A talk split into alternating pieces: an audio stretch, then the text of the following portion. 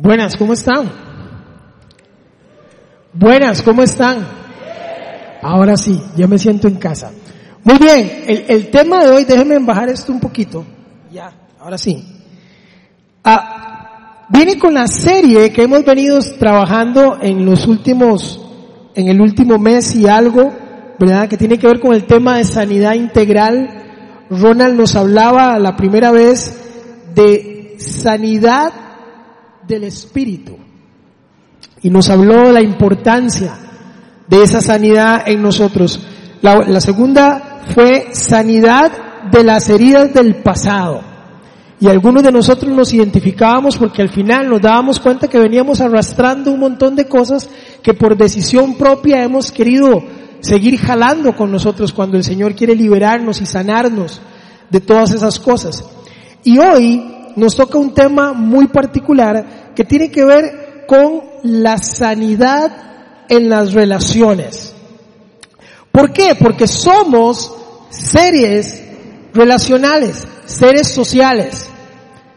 Me encanta pensar que desde el principio de la historia, desde el Génesis, el Señor tenía este concepto de unidad, ese concepto de relación. Aún desde la creación. Me pongo a ver cuando Dios empieza a crear los cielos y la tierra. Y dice la Biblia en Génesis que Él empieza a crear los cielos y la tierra y cada vez que hacía un, un acto de creación, terminaba esa creación con una frase que era, y vio Dios que era bueno. Dice que hizo los cielos y la tierra y se detiene y dice, y vio Dios que era bueno. Hizo todo lo verde y el zacate y los árboles y se detiene de nuevo y dice, y vio Dios que era bueno. Hace los animales del campo y ¿qué dijo el Señor? Y vio Dios que era bueno. Y así cada una de las cosas. Eso me acuerda hace muchos años que fuimos mi esposa y yo invitados a un congreso allá en Estados Unidos, en Chicago, y después del congreso, que era un congreso pastoral, nos llevaron a pasear, el famoso día de paseo después de un congreso, y nos llevaron al Museo de Arte de Chicago, un chuzo de lugar. Y nos llevan ahí y nos meten y nos dicen, hay una exhibición de arte de Rembrandt. Y digo, eh, qué chiva, he oído hablar de él. Vamos ahí, en la entrada, entramos y hay un montón de, de, de banquitos que usted toma un banquito y empieza a caminar por toda la galería. Y entonces, como yo soy un, un, un negrillo ahí medio polo de Zampa, a mí siempre me dijeron, si usted no sabe qué hacer, haga lo que la gente hace. Es una forma más o menos de caer parado. Entonces, claro, yo veo que todo el mundo entra al museo, agarran un banquito, empiezan a caminar, yo voy al banquito, agarro mi banquito y empiezo a caminar. La gente empieza a caminar y, y, de, y en cada obra de arte abren la sillita esa, se sientan y se quedan viendo el cuadro. Créanme, yo, yo hice el esfuerzo, yo me siento y yo pero, creí que era como esas figuras que usted ve en la revista que si se les queda viendo fijo algo parece, pero nada. Y yo me quedo viendo y yo veo a la gente a ver si es una broma, pero la gente ahí con anteojos y café. Y, y yo decía, bueno, no entiendo mucho. Pero entiendo que los que aprecian el arte, después de hacer creación, se detienen para analizar y apreciar el arte. Lastimosamente yo soy de los que Usted agarra de aquí y, y ¡ah, lloro, soy zaguate, no, tengo no, no entiendo la dinámica. Uso esta figura porque es exactamente lo que el Señor estaba haciendo durante su creación. El Dios que tenía el poder de crear el universo entero con solo chascar sus dedos, dura siete días porque cada vez que crea algo se sienta y lo empieza a admirar y dice, qué bueno me quedó. Qué chuzo de árbol me jalé. Qué jirafa más genial. Si la gente supiera que fue que nada más agarré el caballo y le estiré el cuello y le puse manchas, me, me explico, era un Dios creativo.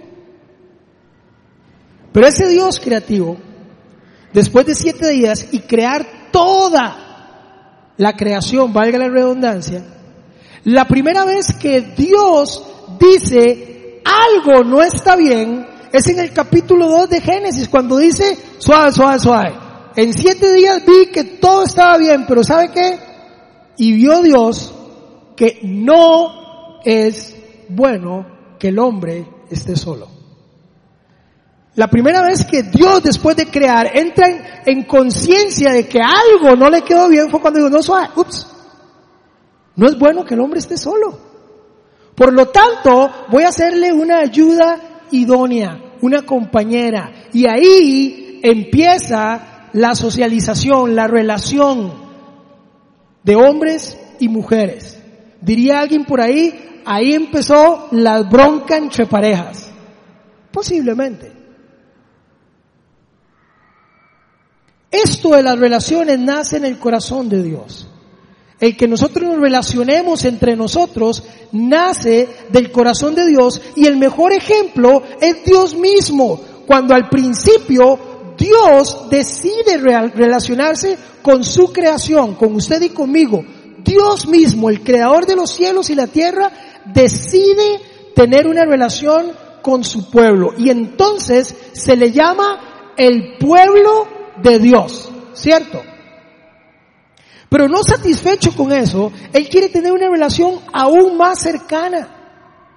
Aún más cercana. Y entonces ya no es el Dios del pueblo, sino que envía a la persona de Jesucristo para que entonces ya no sea el Dios del pueblo, sino ahora más bien es Dios en medio del pueblo. Un paso más cerca de la relación. Podía quedarse con la relación de ser el Dios del pueblo, sí, pero Él decide dar un paso adelante porque Él le interesa relacionarse mucho más con nosotros. Está en su corazón el relacionarse.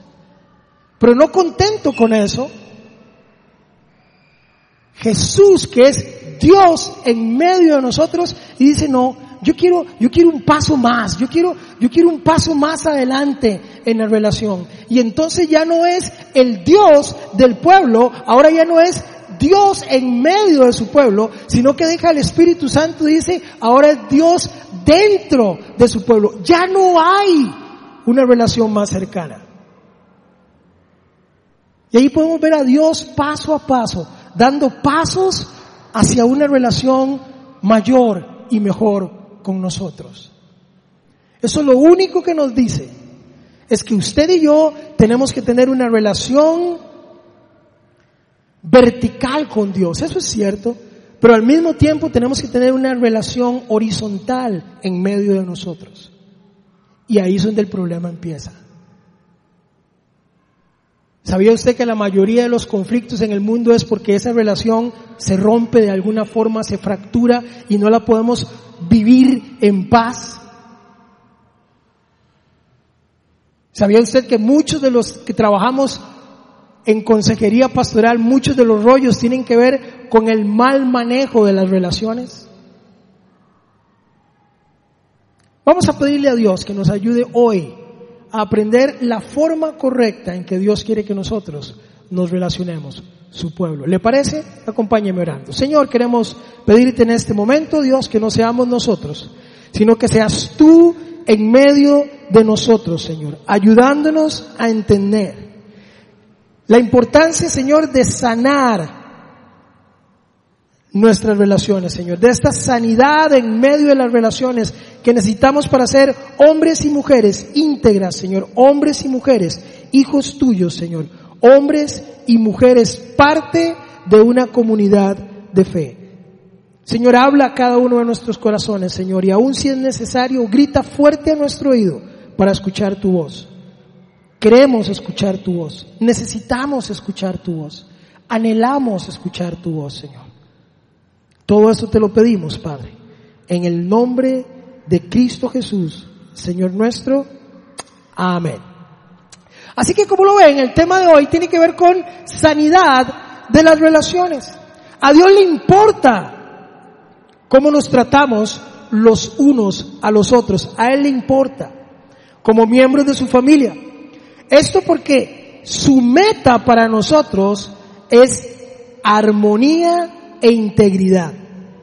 Nosotros como cuerpo de Cristo necesitamos amarnos los unos a los otros. Vea lo que dice Romanos capítulo 12, verso 5. Y a los que son buenos apuntando y a los que les gusta apuntar, por favor apunten porque vamos a pasar por muchísimos versículos, así que vamos a ir muy rápido. Apunte para que usted los pueda estudiar de nuevo en casa. Vea lo que dice.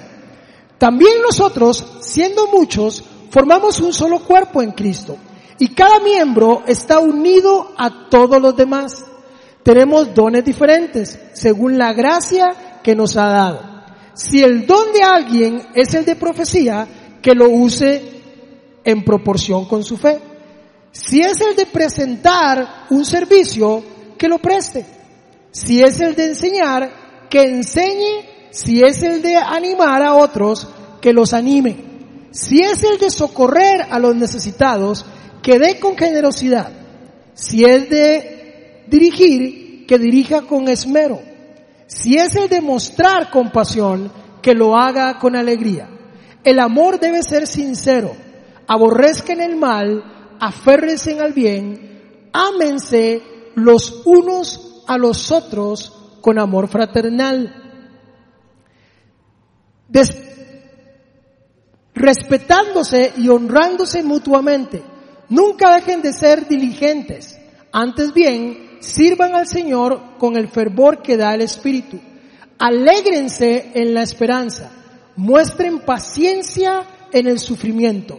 Perseveren en la, oración y ayuden a los hermanos necesitados. Practiquen la hospitalidad. Bendigan a quienes los persigan. Bendigan y no maldigan. Alégrense con los que están alegres lloren con los que lloran, vivan en armonía los unos con los otros. No sean arrogantes, sino háganse solidarios con los humildes. No se crean los únicos que saben. No paguen a nadie mal por mal. Vean lo que está diciendo aquí. Este es un ejemplo de todas las características que tenemos que tener nosotros para las relaciones humanas. Esta es la base de las relaciones humanas. Respeto, ánimo, comunicación, solidaridad, etcétera, etcétera. Usted lo puede leer en su casa. ¿Sabe? La palabra que describe lo que Dios quiere es hermandad. Eso en griego significa adelfos, es la, la traducción.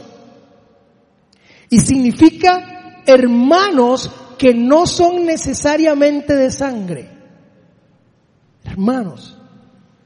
Y aunque es un estribillo en las iglesias de decirse hermano, hermano aquí, hermano allá, a veces creo que es más bien por lo que decía Ronald, a veces es más fácil decir hermano porque no me he relacionado con él y no sé el nombre, entonces caigo parado con decir hermano. Pero originalmente esta palabra del Señor quiere decir es somos hermanos. Somos hermanos, somos parte de la familia de Dios. Esa familia que Dios ha instituido y ha construido para nosotros. Pero el problema no, no termina ahí.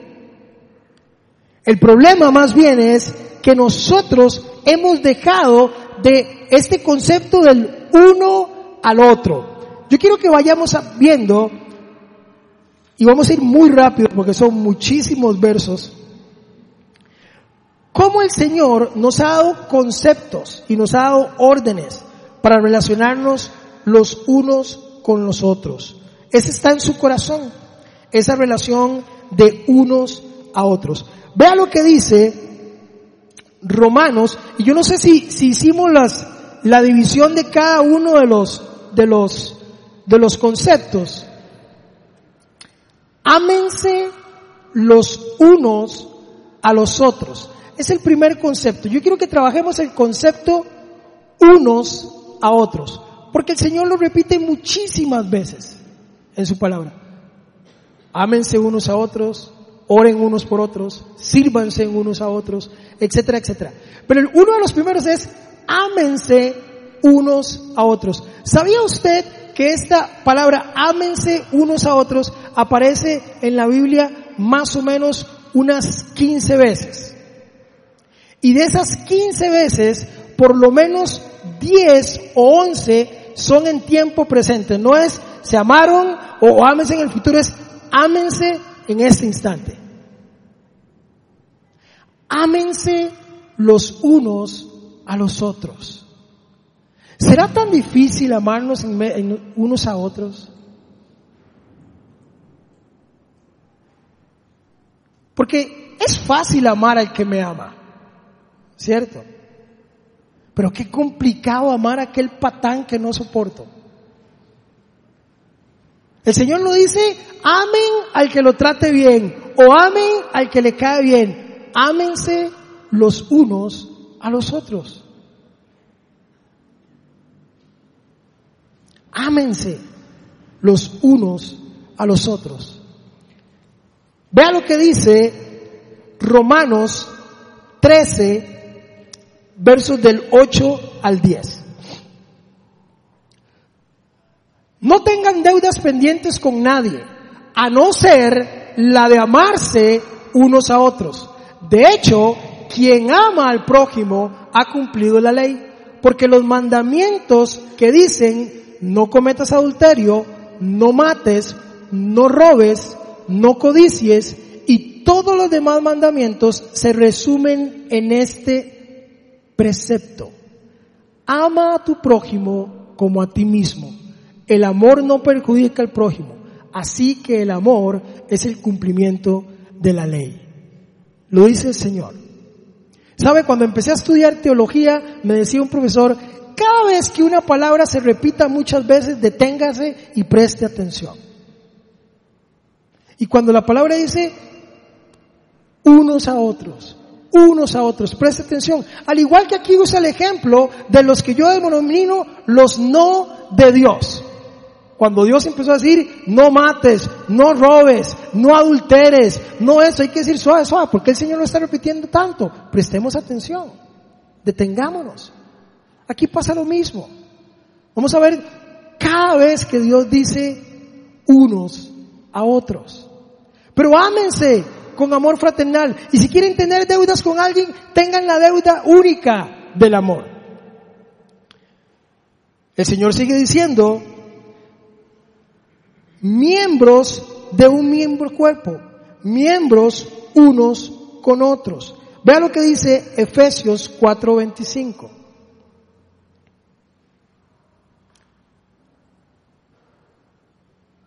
Por lo tanto, dejando la mentira, hablen cada uno a su prójimo con la verdad, porque todos somos miembros de un mismo cuerpo. ¿Sabe? Esto me gusta porque uno de los primeros problemas de las relaciones es que nosotros de alguna forma no estamos satisfechos con quien somos. Me encanta la figura del Señor diciendo, todos somos miembros de un mismo cuerpo y el cuerpo tiene orejas, el cuerpo tiene ojos, el cuerpo tiene extremidades. El vacilón es que nosotros pasamos nuestra vida casi diciendo, yo soy oreja y como oreja no puedo ver, no el ojo, qué chiva, con las pestañotas. Y yo oreja lleno de cera. ¿Le parece familiar? No el dedo, qué chiva, puede tocar todo, y yo rodilla, no hago nada. Ser chivísima hacer boca. Pero yo nariz aquí oliendo todo lo que huele ahí. Usted se ríe, pero somos así nosotros. En la práctica somos así. ¿Sabía que Dios te hizo con características únicas con un propósito?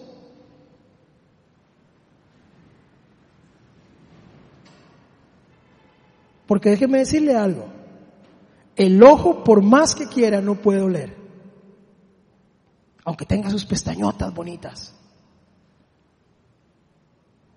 Somos miembros de un mismo cuerpo, de una misma familia. Amémonos como miembros de un mismo cuerpo unos a otros. Pero el uno a otro no termina ahí. Me encanta la tres. Dice tolerantes unos con otros. Y aquí sí no la complican. ¿Cuántos de los que están aquí son tolerantes? Levante la mano. Creí que por lo menos uno iba a levantar la mano. Qué difícil, ¿cierto? Qué difícil ser tolerante con aquella persona que no piensa igual que yo, que no cree lo mismo que yo, que no come lo mismo que yo. Un día venía un pleito entre un carnívoro que le, encantan las parrilladas y un vegano. Y yo por dentro decía, man, no coma carne. Y usted no coma ensalada y coman lo que les dé la gana en la mesa y de todo.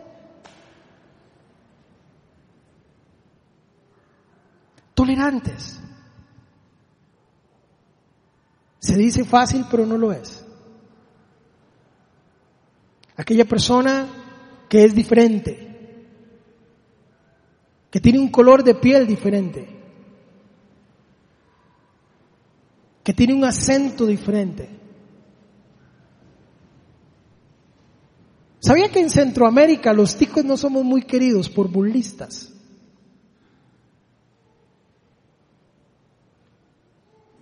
Porque somos poco tolerantes. Hoy vemos a una de las naciones más poderosas del mundo no usando la tolerancia como una de sus herramientas. Tolerantes. Sean tolerantes los unos con los otros. Vea lo que dice Efesios 4 del 2 al 6.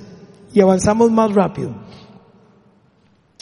Siempre humildes y amables, pacientes, tolerantes unos con otros, palabra clave, en amor.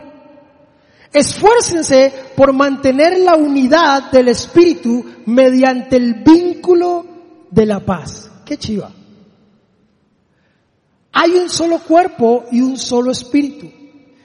Así como también fueron llamados a una sola esperanza, un solo Señor, una sola fe, un solo bautismo, un solo Dios y Padre de todos, que está sobre todos y por, y por medio de todos en todos. ¿Sabe? Me encanta esto.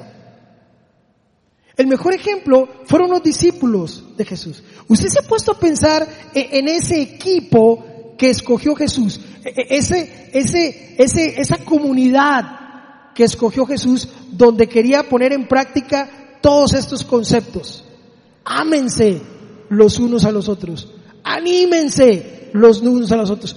Tolérense los unos a los otros. Y Él escoge a doce para poner en práctica eso. Pero si usted hace la evaluación de cada uno de esos doce, es una loquera. Dice la Biblia que llama a Pedro. No hay que ser un teólogo para saber que Pedro era un gruñón, era un grumpy. Pedro era un amargado. Pero la Biblia dice que Jesús escogió a cada uno de los miembros de ese equipo. Dice que Jesús los llamó conforme los escogió. ¿Quién llama cuando forma un equipo de trabajo para una asignación o un trabajo o lo que sea? ¿Quién, quién dice, man, bueno, estamos, tenemos al amargado, tenemos al, al matón, nos falta un chismoso, man. ¿Quién, por, ¿Quién escoge un amargado dentro del equipo? Ojo, no fue suerte, no fue que le dieron lo que quedó, no fue que le dijeron, tome y agarre eso. No, no, no. Jesús escogió a su equipo. ¿Sabe lo que es escoger? Escoger es decir, usted sí, usted no. Usted sí, usted no. Usted sí, vos sí, vos no. Eso es escoger. Jesús escogió. ¿Se habrá equivocado? Dice que escogió a dos hermanos que les llaman los hijos del trueno. ¿Sabe por qué les llamaban los hijos del trueno? ¿Cuántos de los que están aquí tienen hermanos? ¿Cuántos de los que están aquí pelean con su hermano? ¿Cuántos de los que estaban aquí sus papás les decían, pero ya cállense? Hijos del trueno. Eran hermanos. Imagínense a Jesús caminando por el desierto con dos hermanos peleando todo el día. No se olviden de Pedro. Jesús dice, vamos para Galilea en medio del desierto. Y Pedro dice, a Galilea con este sol. Y dos hermanos que están diciendo, man, ¿y por qué son mis chancletas? ¿Y usted por qué anda con mi túnica? ¿Y usted por qué anda peleando? Y le voy a decir a mi mamá, peleando todo el camino. ¿Se imagina?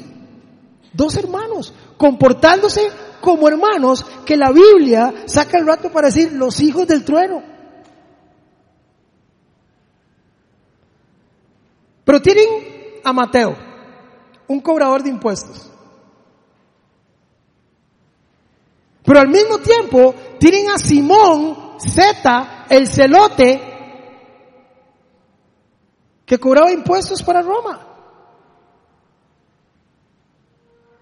Uno breteaba para Roma y otro odiaba todo lo que Roma hacía. ¿Quién escoge a eso en un equipo? Lo dijimos una vez aquí también. Cuando Jesús decía, vamos a orar en parejas, estos dos más viéndose de frente y cómo le entra este paquete. Son antagónicos por naturaleza, pero escogidos por, por Dios, por Jesús. Escoge un desconfiado, Tomás. ¿Quién quiere un desconfiado en el equipo?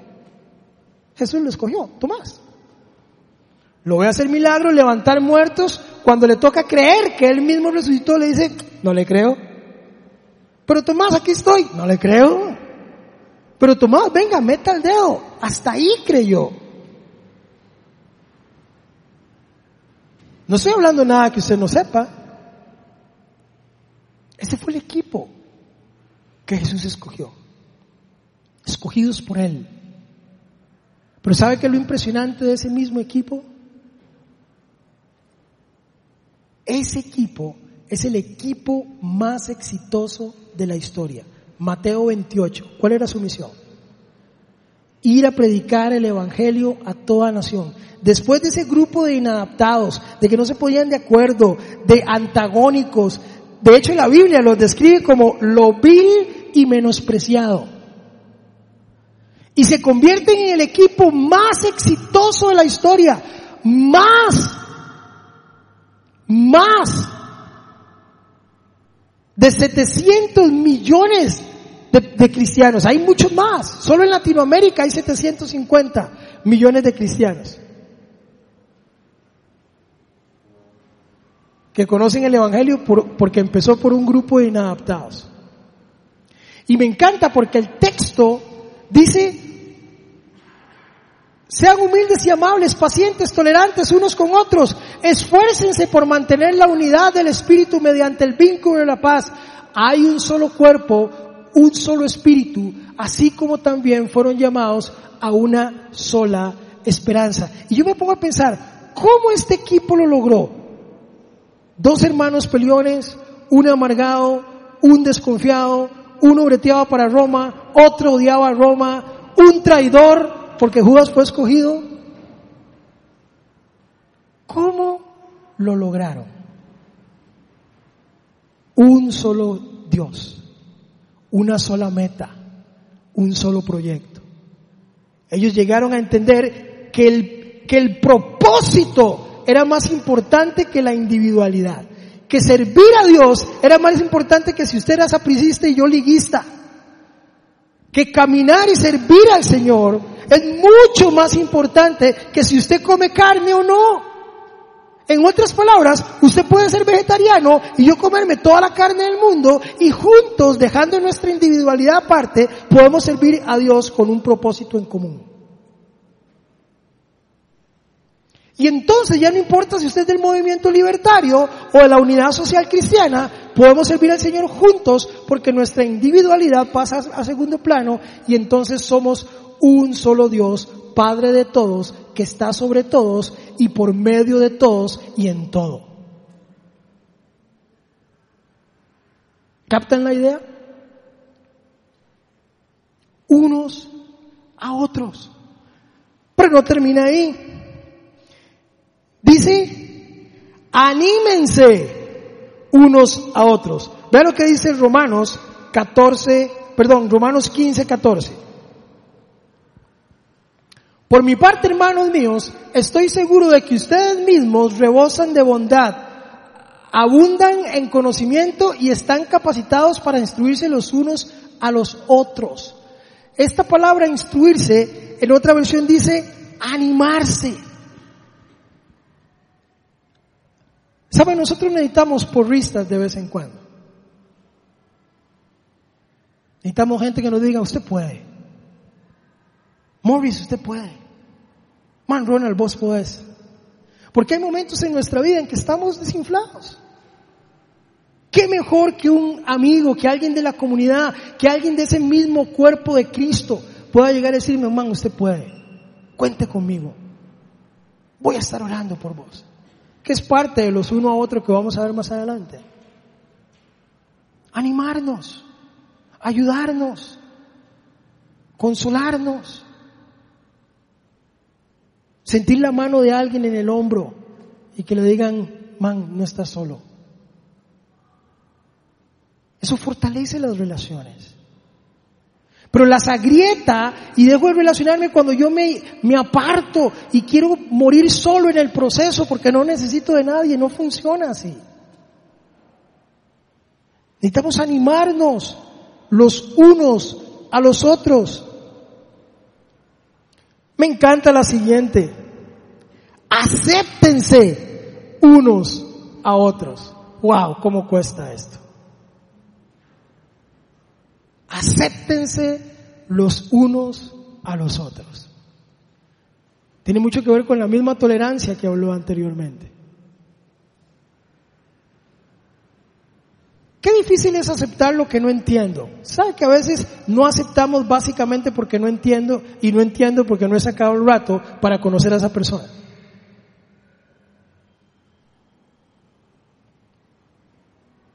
Acéptense unos a otros, Romanos 15, 7. Tome nota porque vamos a ir avanzando mucho más rápido. Por tanto, acéptense mutuamente, así como Cristo los aceptó a ustedes para gloria de Dios. Acéptense. ¿Sabe por qué tenemos que aceptarnos? Porque Dios nos aceptó así con todos nuestros rollos. Así, usted se ve aquí muy bonito y usted tiene las palabras correctas. ¿Sabe que usted puede entrar aquí y con las palabras correctas parecer que es, aunque no es? Le voy a poner un ejemplo. Yo trabajaba en una iglesia allá en el más allá, y cuando estábamos ahí, un día llegó un hombre y entró al portón, dijo, bendecidos, prosperados y en victoria, amén, que Dios les bendiga, y pasó por la iglesia, fue a la soda, que Dios me los bendiga, amén, santo es el Señor, etcétera, fue al parqueo, dijo, amén, que Dios me lo bendiga, le dio una bendición y oró en el hombro con el muchacho que cuidaba el parqueo, se montó en un carro que no era él, se lo robó y se fue. Porque usted con las palabras correctas podría parecer que es. Pero cuando estamos hablando del que nos aceptó como somos, al que no podemos engañar, a ese sí no lo podemos paquetear. Lo que yo llamo el testimonio no contable. Uno se para y dice, yo voy a dar testimonio al Señor, mira que el Señor hizo conmigo esto y eso. Pero todos tenemos ese testimonio que no le vamos a contar a nadie porque ¿sabe qué? Porque nos avergüenza. Porque no es algo que vamos a publicar en Facebook. Porque no es algo que nos llene de orgullo. Pero ¿sabe? Tenemos que aceptarnos mutuamente, tenemos que aceptar a otros porque Cristo nos aceptó a nosotros con todos y nuestro testimonio no contable, con todas y esas cosas feas que pueden estar en medio de nosotros. Pero qué bueno es tener gente que te ayude a quitar aquellas cosas que lucen mal en vos. Les conté una vez, el amigo mío este que fue a dar una clase a una escuela bíblica donde yo trabajaba, Y él dice que se va tarde, se monta en su auto, pum, lo arranca, va. Pero en ese momento él siente la necesidad, y si usted es asqueroso no escuche esto, él siente la necesidad de limpiarse la nariz, como lo hace cualquier persona. Entonces él agarra su pañuelo y hace... Pero por alguna extraña razón que yo todavía no entiendo, al igual que él, si usted se sopla la nariz, ¿por, por, qué nos fijamos en el pañuelo? Es interesante. Pero al igual que él, todos, no sé si hay que decir para un análisis, no, no sé, pero todos, él abre el pañuelo, sorpresa, no hay nada. Pero él está respirando perfecto. Y entonces él empieza a verse el retrovisor por todo lado y nada. Él va tarde para la lección, pum, arranca, llega a la clase, pum, parquea, se baja, tum, tum, tum, entra a la clase, está dando la clase y todo el mundo en la clase lo está viendo así y, y, y todo el mundo se ría. Hasta que mi, mi jefe y mentor en ese tiempo, un hombre extraordinario, se llama Marco Pérez, él entra a saludar a este pastor que está dando la clase y donde entra lo primero que le hace es cae el elemento por ella. ¿Sabe? Él dio toda una clase con un moco pegado aquí, todo el mundo viéndole, pero nadie le dijo. Puede sonar un ejemplo absurdo, pero déjeme decirle algo. Qué bueno cuando alguien se puede acercar a mí, alguien de mi comunidad, alguien cercano a mí, y me quita aquellas cosas que me hacen lucir mal. Qué chiva eso. Para eso son las comunidades de fe. Para eso son los hermanos.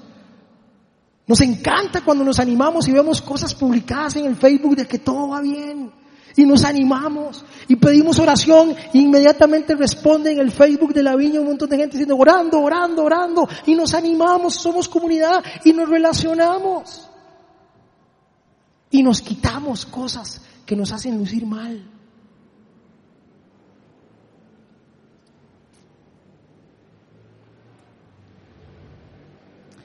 Vean qué interesante porque porque hasta, hasta en estos detalles tiene cuidado el Señor. Y lo dijo Ronald ahora. Salúdense unos a otros.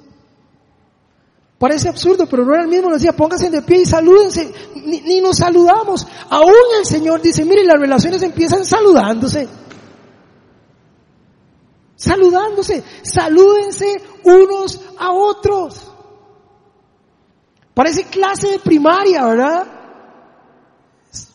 Pero, hasta eso tenemos que aprender. Si somos parte del cuerpo, si somos de la familia de Cristo, no podemos entrar, sentarnos y, y, una 45 minutos después, hora y resto, levantarnos y irnos sin saludar a alguien. Eso no nos hace comunidad. Eso estropea nuestras relaciones, las daña. Y me encanta que el Señor tome un tiempo hasta para eso. Salúdense unos a otros. Vea lo que dice Romanos 16, 16. Me encanta. Dice, salúdense unos a otros con un beso santo. Todas las iglesias de Cristo les mandan saludes. La versión ah, Reina Valera dice, ósculo santo. ¿Sabe? Y, lo quise leer porque no está diciendo, hey, ¿no? Está diciendo cercanía, un ósculo santo. Dele un beso. Pero el Señor también aclara, santo. Santo. Pero parece mentira, pero el Señor se detiene hasta en detalles como esto.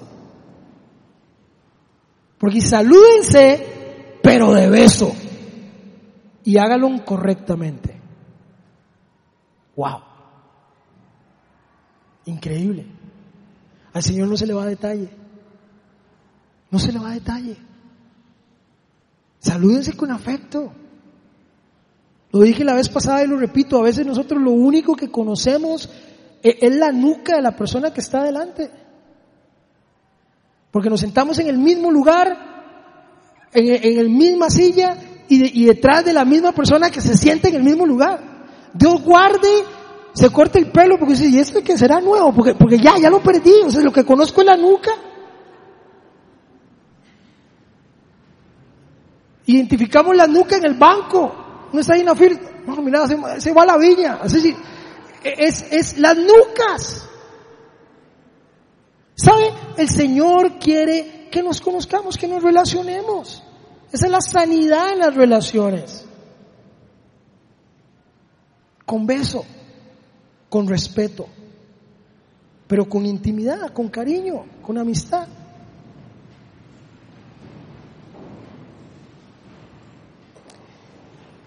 La siguiente, vivan en armonía unos con otros. Romanos 15, 5. Vivan en armonía unos con otros. Que el Dios que infunde aliento y perseverancia les conceda vivir juntos en armonía, conforme al ejemplo de Cristo Jesús. Mire, vivir en armonía. No hay nada más chiva que vivir en paz. No hay nada más chiva que vivir en paz. En armonía los unos con los otros.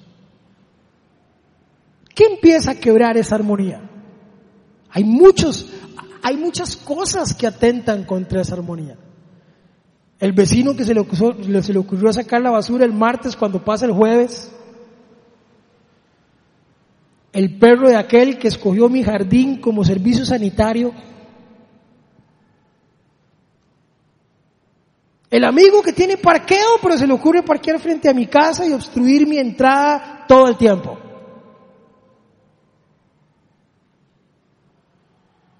La señora que, que espía por la ventana cada movimiento en el barrio. El amante del reggaetón que quiere que todo el mundo escuche esa expresión musical y la tiene todo el día, toda hora, todo volumen. Hay muchas cosas que atentan contra esto. Muchísimas. Pero Dios nos dice que el Dios que infunde aliento y perseverancia les concede al vivir juntos. Vea lo que está diciendo. Habla de aliento y habla de qué? ¿Mm? No, no pretenda que va a ser fácil. No pretenda que va a ser fácil. Está diciendo que el Dios que infunde aliento y perseverancia, ¿qué dice? Les conceda vivir juntos en armonía. No es sencillo. Necesitamos perseverancia. Necesitamos que Dios nos dé fuerzas, nos dé arrestos para poder seguir dando ejemplo a nuestros vecinos, a nuestros compañeros, a nuestros amigos. Alguien tiene que marcar la diferencia. Alguien tiene que marcar la diferencia. Alguien tiene que decir, y ese man que raro, porque todo el mundo le dice nada y no responde. Alguien tiene que marcar la diferencia. Hechos capítulo 2, ¿qué dice? Y la gente creerá por la forma en que se relacionan entre ustedes, dice Hechos capítulo 2. Pero ¿cómo alguien va a diferenciar a alguien que es de la familia de Dios si actúa igual que todos los demás? ¿Cómo?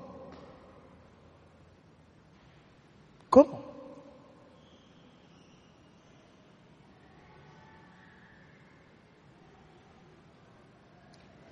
Decía Gandhi, me gusta Cristo, pero no me gustan los cristianos porque no se parecen en nada a Él.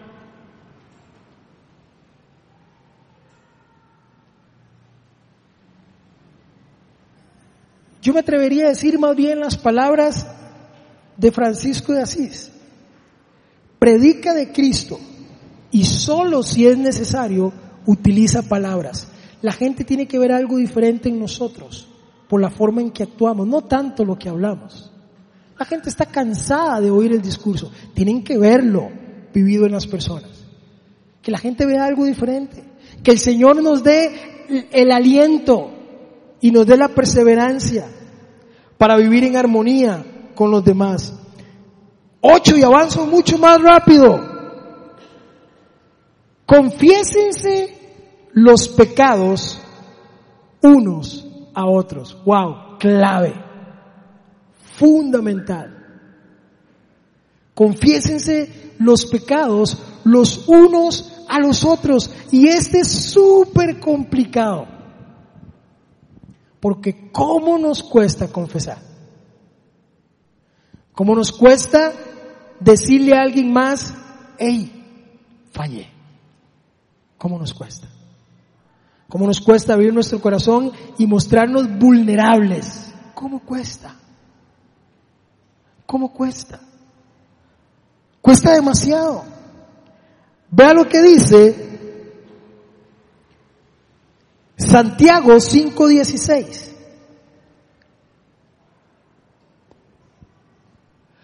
Por eso, confiésense unos a otros sus pecados y oren unos por otros para que sean sanados. Estamos hablando de la sanidad en las relaciones. ¿Sabe? Confesar nuestro pecado fortalece una relación. De hecho, no, no va a aparecer en la pantalla, pero lo digo para que usted lo apunte por ahí. Me encanta Proverbios 28:13 que dice que si confesamos nuestro pecado y nos apartamos de él, recibiremos misericordia. El problema es que si usted no confiesa, usted le sigue dando el único poder que el pecado tiene en usted y es estar oculto. En el, en el momento en que usted expone a la luz el pecado, deja de tener poder. Pero mientras usted lo tenga ahí, tiene poder en usted porque usted va a tener que seguir saboteándose a usted mismo para cubrir eso y va a seguir metiéndose más y más y más en el lodo para seguir cubriendo e-, ese pecado. Pero el que confiesa su pecado y se aparta de él, dice la palabra de Dios, que recibe misericordia. Aquí dice, son sanados, son sanados. El único poder que tiene el pecado en ustedes cuando está ahí. Quería llegar a esta parte porque le decía ahora a mi esposa eso. E, e, eso es, eso es como, como la sueta que ando hoy. Porque cuando salimos la agarré del closet, me la puse y cuando ya veníamos salgo a la luz y me dice mi esposa, quítese eso que está lleno de chanchos. Y entonces agarré una cosa de esas que quita las, y, se lo pasé por todo lado y todavía venía en el carro ella quitándome cosas. Eso pasa como mi sueta. Mientras está oculta usted no la ve, la ve, la ve chiva. Pero cuando lo saca a la luz, sale todo. Sale todo. Confiésese en los pecados unos a otros. Confesemos los pecados unos a otros. Eso nos trae libertad. Eso nos, nos arranca el poder del pecado en nosotros. Nos hace caminar en integridad. Nos hace poder caminar con la frente en alto sin deberle nada a nadie. Y el enemigo deja de tener poder sobre nosotros. Confiésense los pecados unos a otros. Oren uno es por otros. Eso es fundamental también. Fundamental. Dice la palabra que la oración del justo puede mucho. Y me encanta también porque dice la palabra de Dios que donde hay uno en su nombre, ahí está Él. Eso es lo que dice la Biblia. Donde hay dos. Donde hay dos donde hay dos o más reunidos en mi nombre. Miren, nos necesitamos, somos complementarios. Nuestra relación aún en la oración es vital que la hagamos como comunidad. Es fundamental. Donde hayan dos, ecuación perfecta, ¡pum! Ahí estoy yo, dice el Señor. Oremos los unos por los otros. Ronald nos está enseñando a orar. ¿Cómo orar? Me encanta cuando yo veo el, el, Facebook y veo todo el mundo pidiendo oración porque entienden que ahí hay una fuente de poder. No es vara. Hay una fuente de poder. Y pedimos oración y saber que alguien está orando por mí, por mis necesidades y por mis situaciones. Y aunque el panorama no sea todo lo que espero, saber que hay gente orando por mí, animándome, amándome, tolerándome. Hagámoslo unos con otros. Sométanse unos a otros. Vea lo que dice Efesios 5:21. Porque someterse no es sencillo. De hecho, este texto es tomado donde dicen sométanse los unos a los otros y dicen esposas, sométanse a su esposo y esposo, sométanse a su esposa. Y la mayoría de los hombres hemos tomado esto como la herramienta de decir, ve mi amor, el Señor dice. Pero omitimos toda la segunda parte del pasaje. Porque le dice a la mujer, sí, sométase a su marido en obediencia, porque él es cabeza, etcétera. Pero palabra clave, el momento en que su marido no sea la cabeza, entonces alguien más tiene que serlo. Alguien más tiene que serlo. Y entonces le dice al marido, ya que hablé con ella, ahora venga usted, papito, que voy a hablar con usted. Y si usted lee el texto, a ella le dice, sométase a su marido porque él es cabeza. Y es un negrito bonito y simpaticón. Pero cuando cambia, son cuatro versículos que dice, y usted tiene que amar a su esposa como Dios amó a su iglesia, y tum, tum, tum, tum, tum, tum, tum, tum, viene diciéndole, es más, nunca más, si usted lee el texto, podríamos usar eso porque nos podría explotar en la cara a nosotros los hombres. Habla más de nosotros que de ellas. Someterse es, es someterme en amor a la autoridad. A la autoridad de nuestro pastor nos sometemos.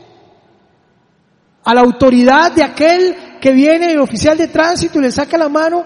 ¿Usted sabe que hay una diferencia entre poder y autoridad. Voy a tratar de explicarlo de la mejor forma que puedo.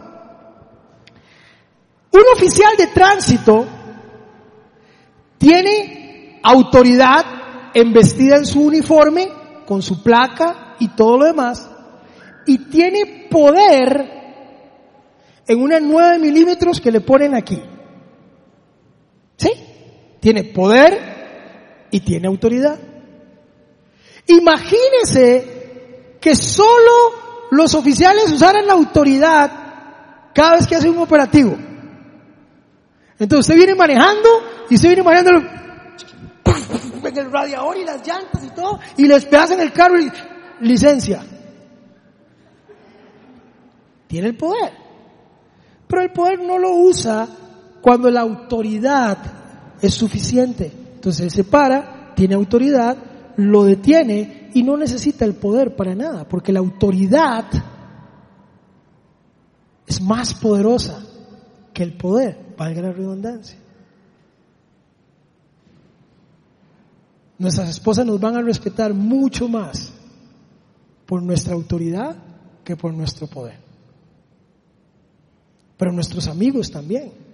Y nuestros colaboradores en el trabajo también. Y nuestros vecinos también y nuestros amigos también. Sométanse los unos a los otros. Efesios 5:21. Sométanse unos a otros por reverencia a Cristo. Bondadosos los unos con los otros. Efesios 4:32. Ve lo que dice, más bien sean bondadosos y compasivos unos con otros y perdónense mutuamente, así como Dios los perdonó a ustedes en Cristo Jesús. Practiquen la hospitalidad unos con otros. Tito 1.8. Dice, al contrario, deben ser hospitalario, amigo del bien, sensato, justo, santo y disciplinado. Aquí nada más quiero detenerme rápidamente porque eso es un punto importantísimo. Yo no sé cuántos de aquí han tenido la experiencia de ir a otro país o a otra provincia en nombre de Dios. O sea, usted va a un seminario o lo invitaron a lo que sea y entonces alguien le dice, mira, hay una familia ahí que los va a recibir. Usted, alguien ha vivido eso. Es increíble. Es increíble. Lo recogen en un aeropuerto a alguien que no lo conoce. Y desde que te montas en el carro ya te aman. ¿Y cómo le fue en el viaje? Y, tiene hambre. No te conocen. La única referencia que tienen es, usted es un hermano mío en Cristo. Y un hermano mío en Cristo me dijo que usted era un hermano mío en Cristo. Y te llevan a su casa. Y te dan la llave de la casa. Sos un desconocido, pero sos un hermano en Cristo. Sos de la familia de Cristo. Y te venís días después y te haces amigo y un vínculo eterno con esas personas. Y el único vínculo es Cristo.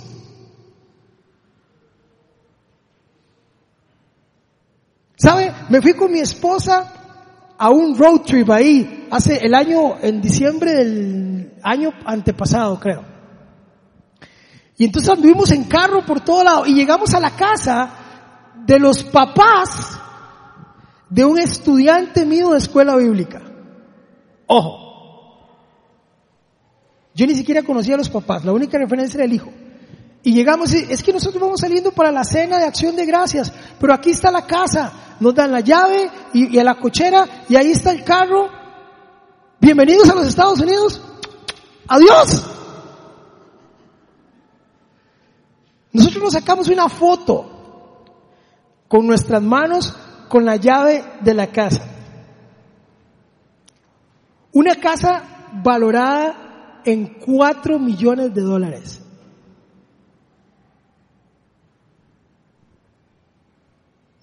Pamela Anderson de vecina. Diablo más cochino.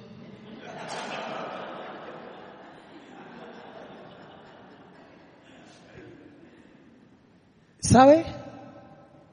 sean hospitalarios, unos con otros. Y el único vínculo que había era Cristo. Ustedes son cristianos, sí. Mi hijo dice que sí. Tome. Hasta el día de hoy mantenemos una amistad. Pero lo mismo puedo decir de los canales en Miami. Lo mismo puedo decir del pastor Jorge Jorge en Cuba. Es ese vínculo de hospitalidad que solo se da y es maravilloso en los hermanos, en Cristo. Humildes uno con otro. Primera de Pedro 5:5. Asimismo, jóvenes, sométanse a los ancianos, revístanse todos de humildad en su trato mutuo, porque Dios se opone a los orgullosos, pero da gracia a los humildes. Practiquen la humildad unos con otros. Comunión unos con otros. Primera de Juan 1.7. Vea lo que dice. Pero si vivimos en la luz, así como Él está en la luz, tenemos comunión unos con otros y la sangre de su Hijo Jesucristo nos limpia de todo pecado. Chivísima. Pero esta me encanta. Y con esto terminamos. Sírvanse unos a otros. Vea lo que dice Romanos, perdón, lo que dice Gálatas 5:13. Les hablo así, hermanos, porque ustedes han sido llamados a ser libres. Pero no se valgan de esa libertad para dar rienda suelta a sus pasiones. Más bien, sírvanse unos a otros con amor. Esa es otra de las maravillas de las relaciones.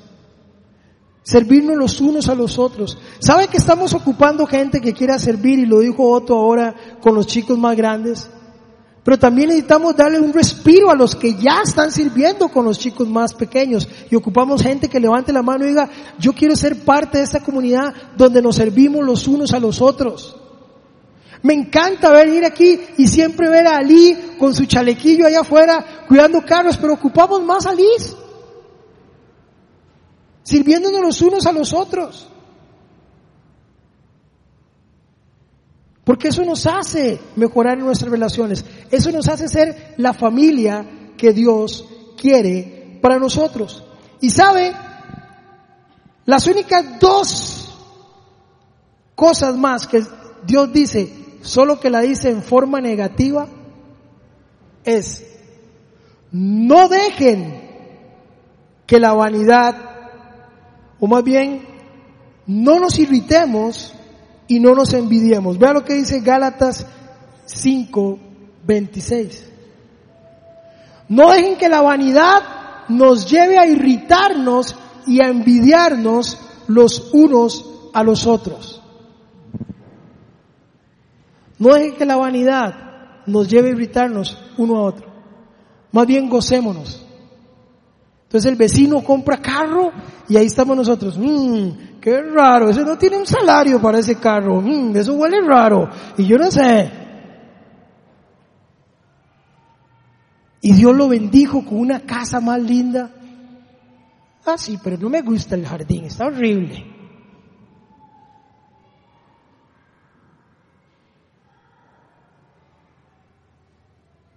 ¿Sabe? No nos irritemos a través de la envidia. Gocémonos cuando a alguien le va bien. Alegrémonos de las victorias de alguien. Man, qué chuzo carro. Man, qué linda tu casa.